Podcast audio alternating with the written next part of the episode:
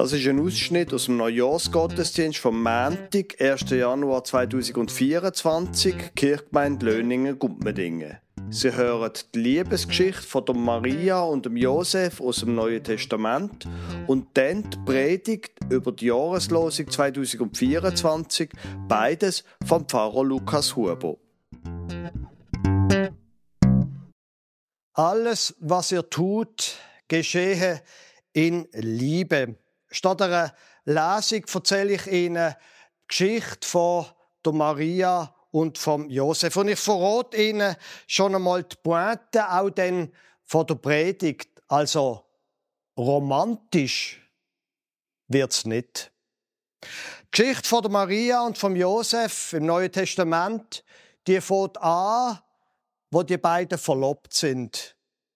Jetzt das mit dem Verlobtsein und dem Verheiratetsein, das hat sehr wenig mit Romantik zu tun gehabt. Funktioniert hat das wie folgt. Der Vater vom Josef ist zum Vater von der Maria und hat ihm gesagt, du, ähm, Maria und Josef, wäre das nicht eigentlich noch eine gute Paarung so? Ich meine, ich habe ein gut laufendes Geschäft. Der Josef stellt sich eigentlich gut an als Zimmermann, wird einmal den Betrieb übernehmen wäre das nicht eine gute Partie. Und ich könnte zwei Geissen und, äh, und eine Kuh anbieten für Maria. Passt das? So hat das ungefähr funktioniert. Der Lukas erzählt, dass die beiden Familien in Nazareth gewohnt haben, die Familie von der Maria und von Josef. Und Nazareth muss man sich wahrscheinlich eher so vorstellen wie Gumpendingen, nicht wie Löningen. Also ein ziemlich kleines Dorf, wo man einander kennt hat. Maria hat der Josef sicher kennt, von früher noch als Kind. Und sie haben genau gewusst, wie das geht. Der Vater vom Brütigam redet mit dem Vater vor der Brut. Am Schluss gehen sie einander Hand, Hand, Deal. Und dann ist man verlobt. Und die nächste Zeit, die Zeit, die dann darauf folgt, sind Vorbereitungen für die Hochzeit, bis dann der große Moment kommt, wo der Bräutigam mit seinen Freunden zum Haus vor der Brut geht und dann in einem großen festlichen Zug die Brut aus dem Haus vor der Brut eben heimführt, zu sich heim. Und dann hat es ein großes Fest gegeben, meistens sind die Feste so tagelang gegangen, Hochzeitsfest, eine riesige Geschichte. Und während diesen Vorbereitungen passiert etwas, wo der Josef nicht erwartet hatte. Es sind aber sogar zwei Sachen gesehen. Erstens ist seine Brut plötzlich schwanger gesehen. Und sie haben ja gar noch nicht unter einem Dach gewohnt. Aber nicht nur das. Sie ist plötzlich verschwunden. Sie ist einfach davon. Die Bibel sagt, nach, nach ähm, Judäa etwa 100 Kilometer weg zu einer Verwandten. Und ich meine, die beiden sind verlobt gewesen. Das heißt, da ist der Vertrag bestanden. Maria hat in sein Haus, sie hat zwar noch nicht dort gewohnt, aber sie ist seine Frau gesehen und er hat das Sagen gehabt. Da geht man nicht einfach so fort als Frau. Also, zwei Sachen, wo der Josef sicher keine Freude gehabt hat. Und dann passiert Folgendes, was ich sehr, sehr bemerkenswert finde. Matthäus Kapitel 1, Vers 19. Ihr Mann Josef lebte nach Gottes Willen aber er wollte Maria nicht bloßstellen. Deshalb wollte er sich von ihr trennen, ohne Aufsehen zu erregen. Dazu war er entschlossen. Das ist jetzt ziemlich bemerkenswert. Man muss sich das ein bisschen konkret vorstellen. Sie sind legal quasi geheiratet gesehen, verlobt gesehen, Sie ist schwanger gewesen, also ganz offensichtlich hat sie Ehebruch begangen. Auf Ehebruch, das ist kein leichtes Vergehen gewesen. Das hat können bis zur Todesstrafe führen. Aber er, der Josef, haben sie gut zugelost. Er wollte Maria nicht bloßstellen, deshalb wollte er sich von ihr trennen, ohne Aufsehen zu erregen. Aber das ist nicht so eine einfache Geschichte. Die Leute haben gewusst, dass die beiden verlobt sind. Man hat ja die Hochzeit vorbereitet. Wenn jetzt er also plötzlich sich trennt von ihr, was ist da los? Also wenn er sich trennen will und wenn er die Familie er bewahren dann muss er einen grossen Skandal machen, damit klar ist, sie ist fremdgegangen und nicht er hat irgendetwas Komisches gemacht. Und wie steht das da? Wenn er verheiratet ist quasi und sie geht fremd und er sagt einfach, mm, ist mir gleich. Also, er ist ein Rechtsrisiko eingegangen, der Mann. Erstens einmal die Familie er. Zweitens einmal würde er am Schluss unter Umständen, je nachdem, wie sich die Sache entwickelt, da stehen als so ein richtiger Schlappschwanz. Sie wissen wahrscheinlich, wie die Geschichte weitergeht. Direkt nach dem, was ich Ihnen vorgelesen habe. Dazu war er entschlossen, doch im Traum erschien ihm ein Engel des Herrn und sagte, Josef, du Nachkomme Davids, fürchte dich nicht, Maria als deine Frau zu dir zu nehmen, denn das Kind, das ihr wartet, ist aus dem Heiligen Geist. Sie wird einen Sohn zur Welt bringen, dem sollst du den Namen Jesus geben, denn er wird sein Volk erretten, er befreit es von aller Schuld. Moment, rasch, da kommt der Engel von Gott. Gut. Was will man machen gegen einen Engel? Also, ich hätte wahrscheinlich auch keinen Kampf gegen den angefangen. Sie kommt offenbar wieder zurück nach den drei Monaten, wo der Lukas erzählt. Und er heiratet sie. Und haben sie genau zugelost in dem Ganzen, in dem Ganzen, dass er sie verloren und wo der Engel sagt, nein, mach's nicht, gibt der Engel ihm noch einen Auftrag, dem sollst du den Namen Jesus geben. Also, als sie Sohn, wo doch sie ganz offensichtlich oder stimmt jetzt das doch, was der Engel gesagt hat, dass das gar nicht, aber es kann ja gar nicht sein. So viel hat er schon von Biologie verstanden. Das geht gar nicht. Gut. Vers 24. Josef wachte auf und tat, was ihm der Engel des Herrn befohlen hatte. Er nahm seine Frau zu sich aber er schlief nicht mit Maria, bis sie ihren Sohn zur Welt brachte. Und er gab ihm den Namen Jesus. Sie wissen wahrscheinlich, wie die Geschichte weitergeht. Sie wohnen jetzt in dem Nazareth und irgendetwas ist da, dass sie beide nach Bethlehem gehen. Und warum sie nach Bethlehem gehen, ist auch so eine komische Geschichte. Er muss sich in irgendeine Steuerliste eintragen, aber warum muss sie mitgehen? Es gibt Leute, die sagen, vielleicht, weil sie auch Land hat, geerbt hat, muss sie sich auch dort in Steuerlisten eintragen. Land ist ja Vermögen und es geht ja um Steuern. Auf der anderen Seite gibt es dann wieder Leute, die sagen, ja, aber gut, er ist ja geheiratet, er ist ja der Chef, er hätte das auch für sie machen können. Man weiß es nicht. Aber offenbar tun die beiden wie Bach und Schwefel zusammenheben und sie gehen beide nach Bethlehem. Dort finden sie keine Unterkunft. Das Kind kommt auf die Welt.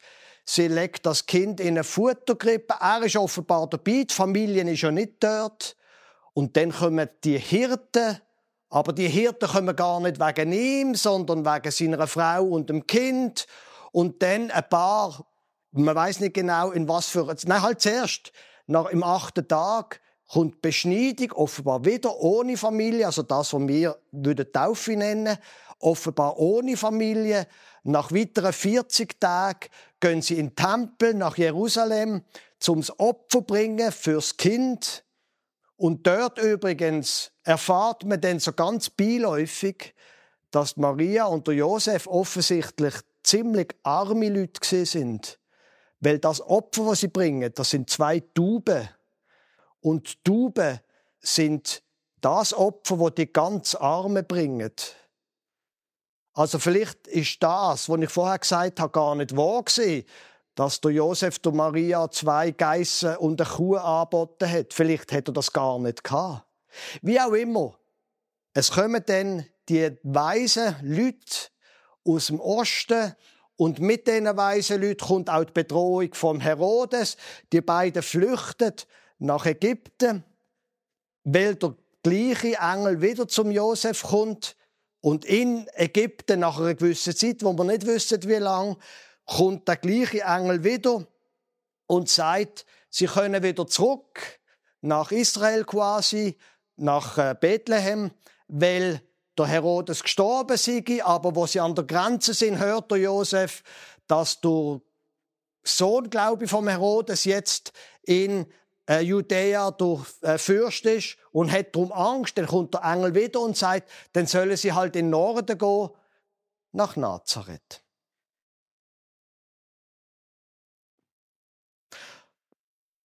Und dann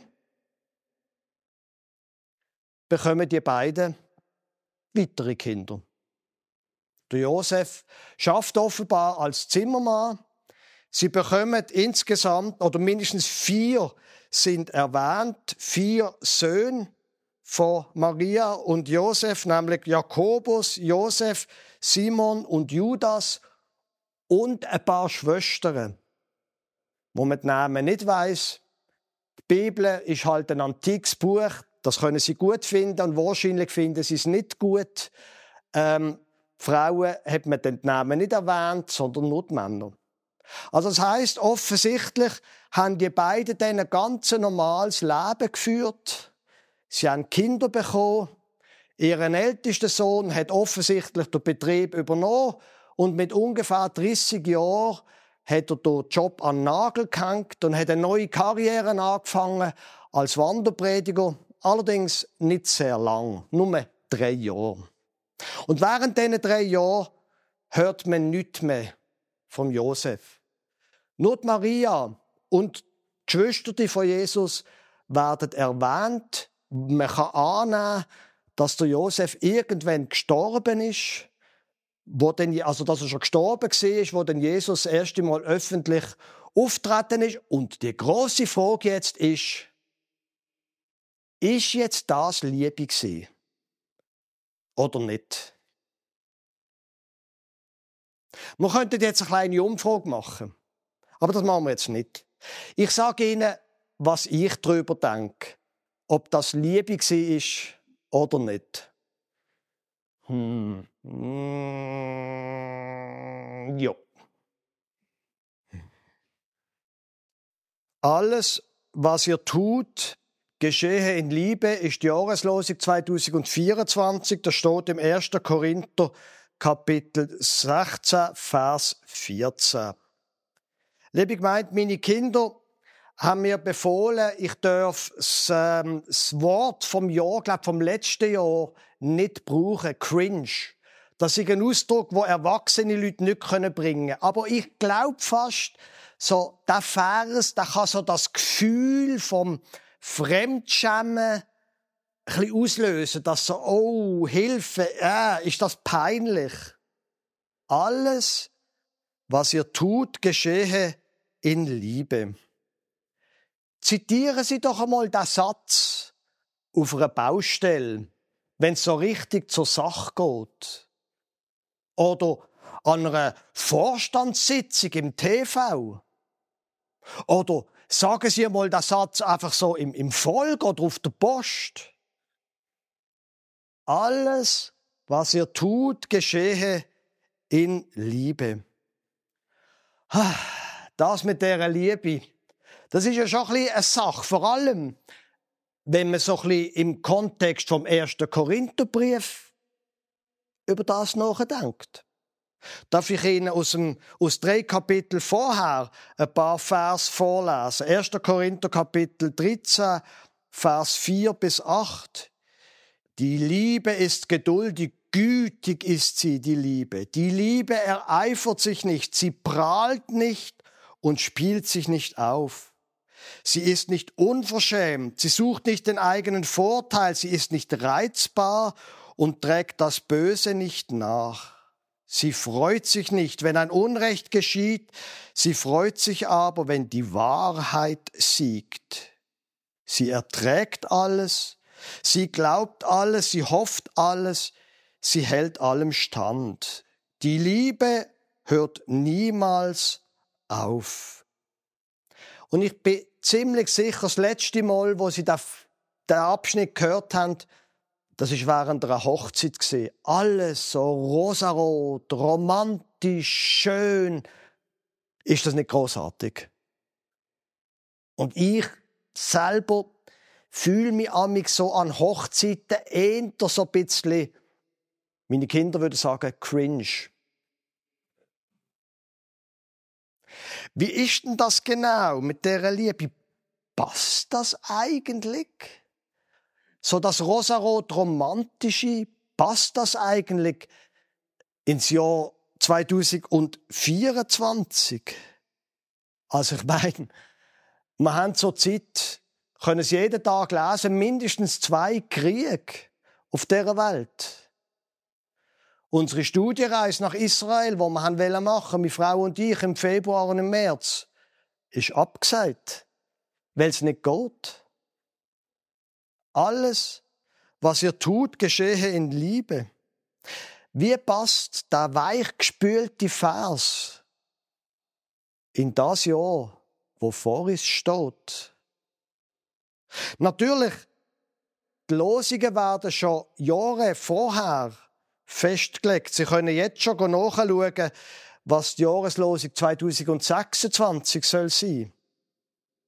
Aber trotzdem, wie will die Jahreslosung in das Jahr 2024 passen? Vielleicht so wie die Liebesgeschichte von der Maria und vom Josef. Ich finde, das ist Liebe. Aber ist es romantisch? Also kein einziges Mal. Kein einziger romantischer Moment finde ich in der Weihnachtsgeschichte. Und das ist etwas, wo mich selber ärgert, dass wenn man über Liebe redet, so rosarot romantische Gedanken kommen. Warum eigentlich? Schauen wir doch einmal das Umfeld von dem ersten Korintherbrief an. Der erste Korintherbrief, das ist nicht der erste Brief, wo der Paulus nach Korinth schreibt, aber der erste, der überliefert worden ist. Und man muss sich das so vorstellen, der Paulus hat die Gemeinde gegründet. Und dort ist etwas ganz Merkwürdiges passiert, wie übrigens in quasi allen christlichen Gemeinden etwas absolut Unvorstellbares in der Antike. In der christlichen Gemeinde, da haben Menschen als Brüder und Schwestern und als Brüder und Brüder in der gleichen Gemeinde der gleiche Gott arbeitet, wo sonst nichts miteinander zu tun hatten. Da haben Sklavenhändler, Sklavenherren und Sklaven im gleichen Gottesdienst, der gleiche Gott arbeiten. Da haben Frauen und Männer im gleichen Anlass der gleiche Gott zusammen arbeitet. Unvorstellbar in dieser Zeit. Und es ist wirklich unvorstellbar gewesen, weil der ganze erste Teil vom ersten Korintherbrief da bespricht der Paulus Thema um Thema um Thema von den Schwierigkeiten, wo die Leute hatten beim Zusammenleben. Zuerst das Thema, nein, das ist nicht gut, wie ihr es macht, noch das Thema. Und im zweiten Teil vom Korintherbrief, im, ersten, äh, im Kapitel 11 dann, da redet er vom Obigmal, wo er sehr drastisch schildert. Übrigens, in dem gleichen Kapitel kommen dann die klassischen Einsetzungsworte, die ich jedes Mal sprich beim Abendmahl, und der Name den Kelch da und so weiter, die kommen genau dort vor als festgefügtes liturgisches Element, wo er zitiert, weil er sagt, loset mal, ihr feiert doch das Mahl vom Herr. Und was macht ihr dort eigentlich? Und er schildert es dann. Die Reichen in der Gemeinde, die haben schon gegessen, wenn ihr euch zu oben trefft. Man hat sich damals mehr oder weniger jeden Tag getroffen und hat jeden Tag Abend mal gefeiert. Die Reichen haben schon gegessen. Die Armen kommen direkt von der Arbeit, haben noch Hunger und wollen dann essen. Und wenn ihr dann Wein trinkt, die einen sind schon betrunken, wenn ihr überhaupt anfängt, geht's auch eigentlich noch. Also, romantisch ist es in der Gemeinde nicht zu und her gegangen. Und obwohl der Paulus der sogenannte Hohelied der Liebe in dem ersten Korintherbrief schreibt, genau gegen die Probleme, die die Leute zusammen haben, dann ist das nicht romantisch gemeint gewesen, sondern sehr realistisch. Und am Schluss vom Korintherbrief, vom ersten Korintherbrief, ist er schon in der Schlusskurve, um den Brief abzuschließen. Und er kommt noch quasi mit dem letzten Wort, famous last words. Und dort steht's denn. Alles, was ihr tut, geschehe in Liebe. Und vielleicht verstehen Sie jetzt, warum, dass ich behaupte, Liebe ist kein Gefühl. Liebe ist eine Tat. Natürlich würden wir alle nicht zurückkehren zu der Zeit von Maria und Josef, wo Ehen arrangiert worden sind. Natürlich heiraten wir normalerweise aus romantischen Gefühlen. Aber Sie sind alle älter als 25. Spätestens nach sieben Jahren oder so etwas, das mit der Romantik, das ist einfach irgendwie schwierig, oder? Heißt denn das aber, dass wenn die romantischen Gefühle nicht mehr so da sind, dass dann die Liebe weg ist? Ja, sicher. Wenn man Liebe als Gefühl anschaut. Aber ich glaube, dass Liebe eben nicht ein Gefühl ist, sondern eine Tat. Und ich möchte Ihnen ein Beispiel erzählen. Letzte Woche, ist jetzt ein bisschen ein peinliches Beispiel, ich gebe es zu. Letzte Woche habe ich eine geschaltete Steckdose bei uns im Haus montiert. Und als ich etwa anderthalb Stunden dran war, bin ich irgendwann angesessen und habe gedacht, was bist du eigentlich für ein... Du kannst da wieso machst du Zeug, wo du eigentlich gar nicht kannst? Und nach etwa zweieinhalb Stunden ist dann die geschaltete Steckdose montiert und wenn man den Schalter gedrückt hat, ist die Ständerlampe angegangen. Warum habe ich das gemacht? Weil ich so gern Elektriker spiele? Nein. Ich habe es gemacht, weil meine Frau mir darum bettet hat, das zu machen. Liebe ist nicht ein Gefühl, sondern eine Tat. Und das Merkwürdige an der ganzen Angelegenheit ist ja, dass manchmal oder nicht selten das Gefühl nach der Tat wieder folgt. Weil, ganz abgesehen davon, wenn Liebe ein Gefühl wäre oder so etwas, ja, was wäre denn mit den Leuten, die nicht geheiratet sind? Was wäre denn mit den Leuten, wo vielleicht verwitwet sind. In dem Fall keine Liebe mehr für die, weil Romantik ist das nicht.